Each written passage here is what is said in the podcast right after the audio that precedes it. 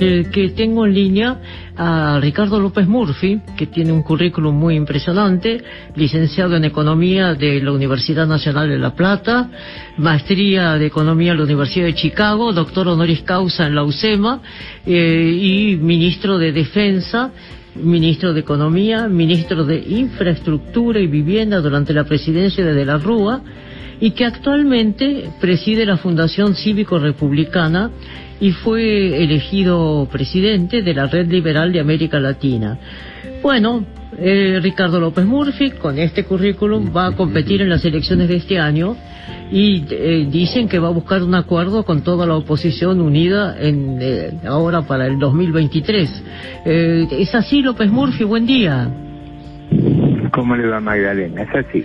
Yo creo que esta estas elecciones son elecciones de mediano término donde normalmente se expresan los matices y lógicamente ahí es bueno que le podamos ofrecer alternativas a la, a la sociedad. Y en el 23 es verdad que hay que armar una, una gran coalición que defienda la República, las instituciones y acabe con los excesos, desbordes y, malas prácticas que ha tenido el kirchnerismo. Eh, ambas cosas son complementarias y espero yo que sean muy útiles a la sociedad. ¿Cómo le va, López Murphy? Eh, una bien, muy bien, ¿cómo está? Bien, una de, de las cuestiones que tienen que ver con, con la economía y la política, ¿no? Que se mezclan o se mezclaron en los últimos 10 días es esta disputa entre el ministro de Economía Guzmán, el subsecretario de Energía Eléctrica eh, Federico Basualdo, la vicepresidenta, el presidente, usted que conoce por dentro cómo se maneja un gobierno, ¿qué, opinión tiene? Mire, ahí hay una opinión muy clara. La sociedad eh, nomina su gobierno de manera democrática y horizontal pero la administración es vertical. El primer magistrado ejerce esa administración, es irrenunciable esa potestad. Si el presidente no puede remover a un funcionario cuarto nivel como un subsecretario, usted crea una, digamos, una disminución, un desperfilamiento, una desautorización al funcionamiento institucional que es sumamente grave, más si se lo hace de dentro del mismo gobierno y dentro de la coalición de gobierno. Eso afecta también al, ministro de Economía y, bueno, sería intolerable en cualquier país porque eso eh, eso eso eso va mucho más allá de la economía. Genera el respeto la consideración y la digamos la, la la autoestima que es necesaria en cualquier actividad de la vida, pero mucho más en la función pública. Ahora pasó, ¿no? Acá en la Argentina, Basualdo sigue eh, en su cargo. Ayer Guzmán, eh, por primera vez, se defendió públicamente, ¿no? Respecto a, los subsidios, que era el tema que estaba en discusión entre los dos. ¿Qué, qué, puede pasar? Eh, ¿cómo, ¿Cómo puede afectar esto a la economía? Eh, primero y después eh, algunos de los dos se va a tener que ir o puede convivir y pueden convivir los dos y, esto generar más daño no no, no, no lo sé. Eso es claramente disfuncional, no es la primera vez eh, que ocurre, nunca había, había sucedido de una manera tan abierta y da una idea de la descomposición de la coalición oficialista es fruto también de su fracaso. O sea, acá hay un gran fracaso. Primero, un gran fracaso sanitario, que es el, problema más serio que le enfrenta la sociedad argentina. Fracaso sanitario el año pasado, cuando mandaron a la economía una caída que es tres veces la caída del, del mundo en su conjunto. fuimos de los peores eh, países en términos de performance. ¿Por qué? Porque se siguió una política sanitaria equivocada, a la que quieren volver, ¿Qué era lo que había que hacer y qué hacían los países más eficientes del mundo, los que sufrieron menos. Bueno, testear, eh, hacer el trazamiento, aislar a los enfermos, no cerrar toda la economía, no aislarla, no llevarla a este nivel de de pauperización colectiva a la que nos llevó una mala política sanitaria. ¿Cuál era la clave del 2021? La clave del 2021 era vacunar.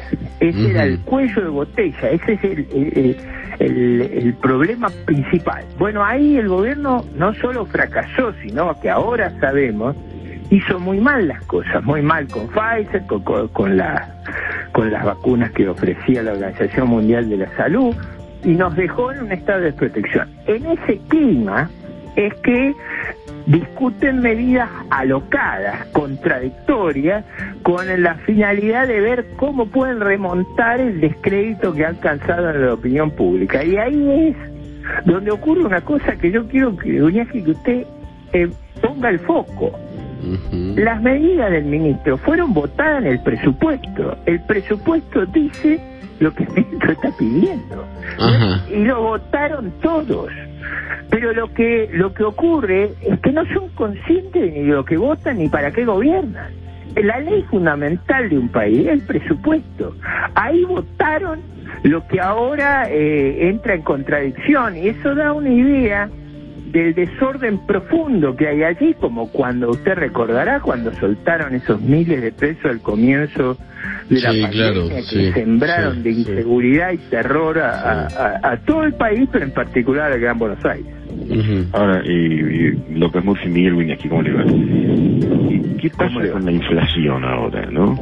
Alrededor del 4%. No es la que no, no es la, la, que viene, no, no, no va a ser la proyectada, que fue muchísimo menor y hasta dónde llega, ¿no? ¿Cuánta inflación tolera la sociedad, el país, la economía?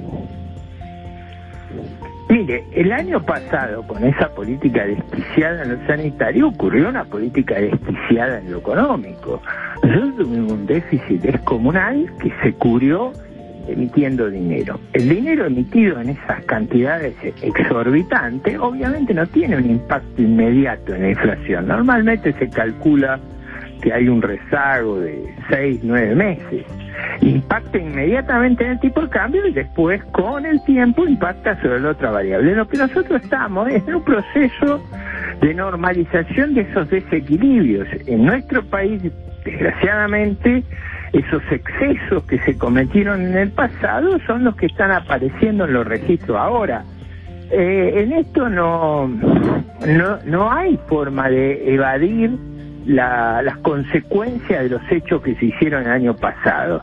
Ese, ese déficit brutal generando enormes expansiones monetarias en un país que carece de, de, un signo monetario estable porque le ha quitado 13 ceros a la moneda, cada cero es mil por ciento de evaluación, es decir, hemos tenido entre 1970 y 2020 aproximadamente 85% de inflación anual y hemos emitido al 86% anual, o sea, nosotros no estábamos en condiciones de hacer lo que se hizo, bueno, estamos pagando esas condiciones. Normalmente yo yo creo que el, consenso de la profesión económica que está hablando de una inflación de alrededor del 50%, me parece un, en las circunstancias actuales el piso de lo que va a ocurrir.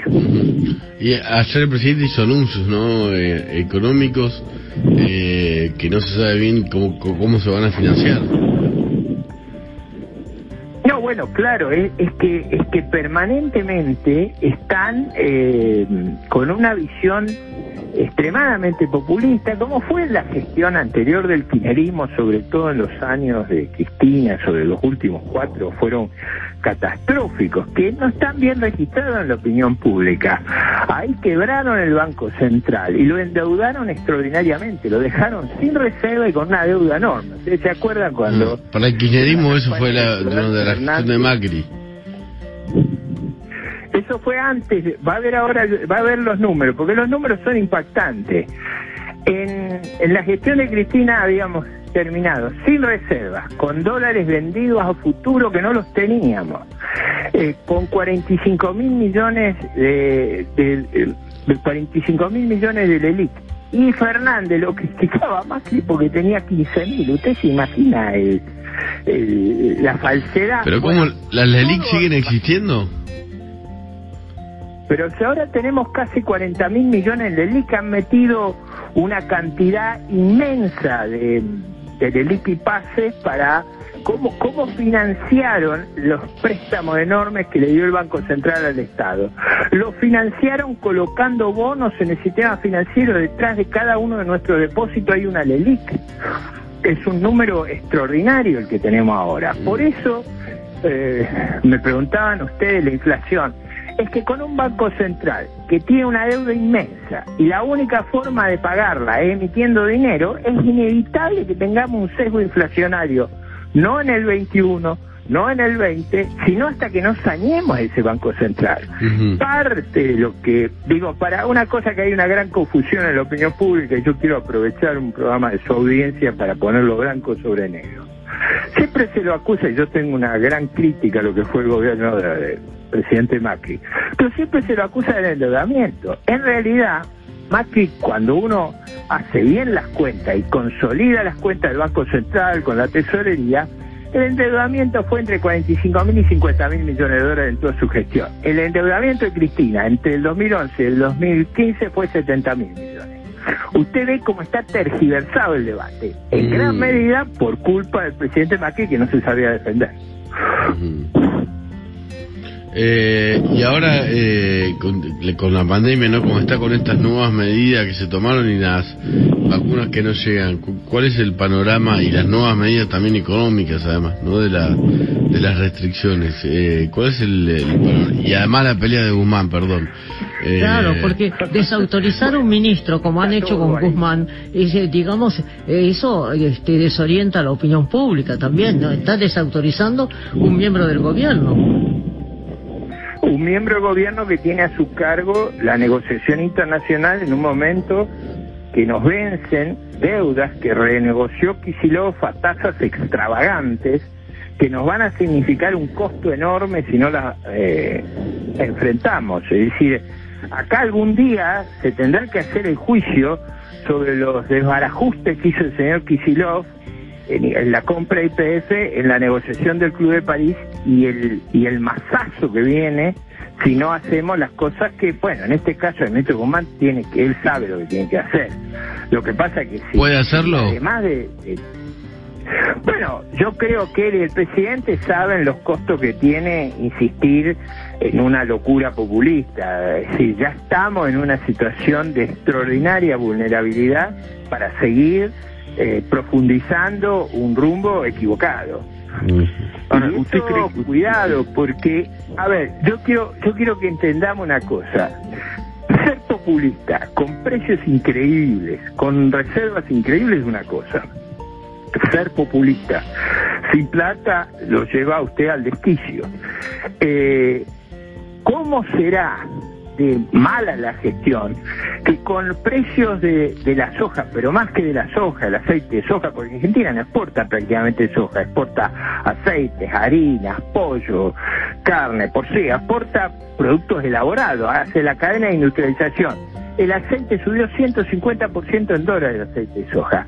Que nosotros, con estos precios que nunca tuvimos, tengamos las dificultades que tenemos, da una idea de la incompetencia de la administración. Ahora también hay algo que llama la atención, López Murphy, es que a pesar, de cierto, de todas estas circunstancias que usted menciona, el respaldo o no del presidente, de todas maneras Guzmán va de viaje a Europa con él, eh, con una gira que empieza, creo que pasado mañana, sí, pasado mañana, ¿no?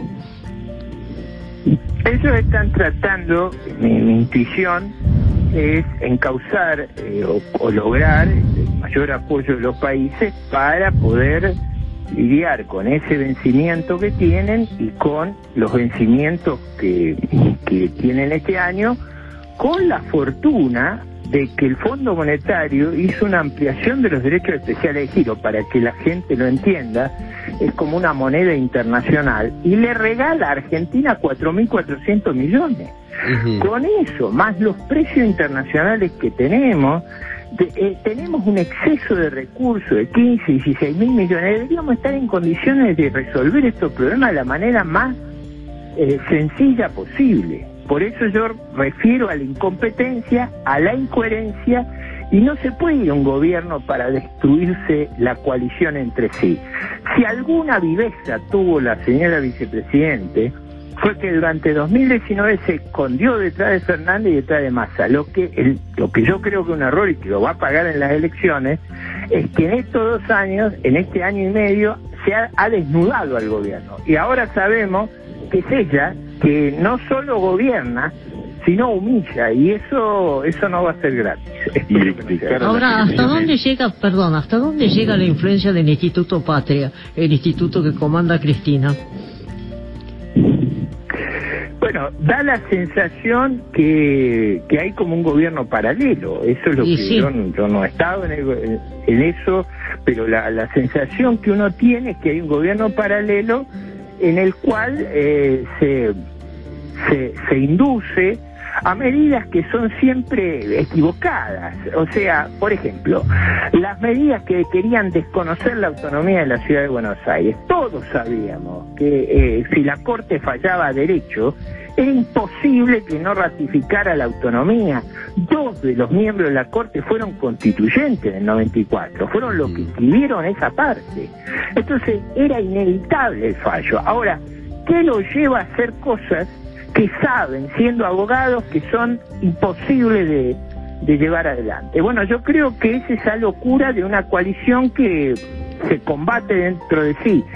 Yo tengo suficientes años para recordar lo que fue el gobierno del 73-76, sobre todo en la época que gobernaba Isabel, el conflicto enorme que había y el caos que era eso. Ojalá que esta vez lo veremos, veremos qué nos depara el futuro. Eh, ¿Qué decías, Nico? No, no, solamente digo, de cara a las elecciones, ¿usted cree que la sociedad cobra conciencia de este panorama o, o no?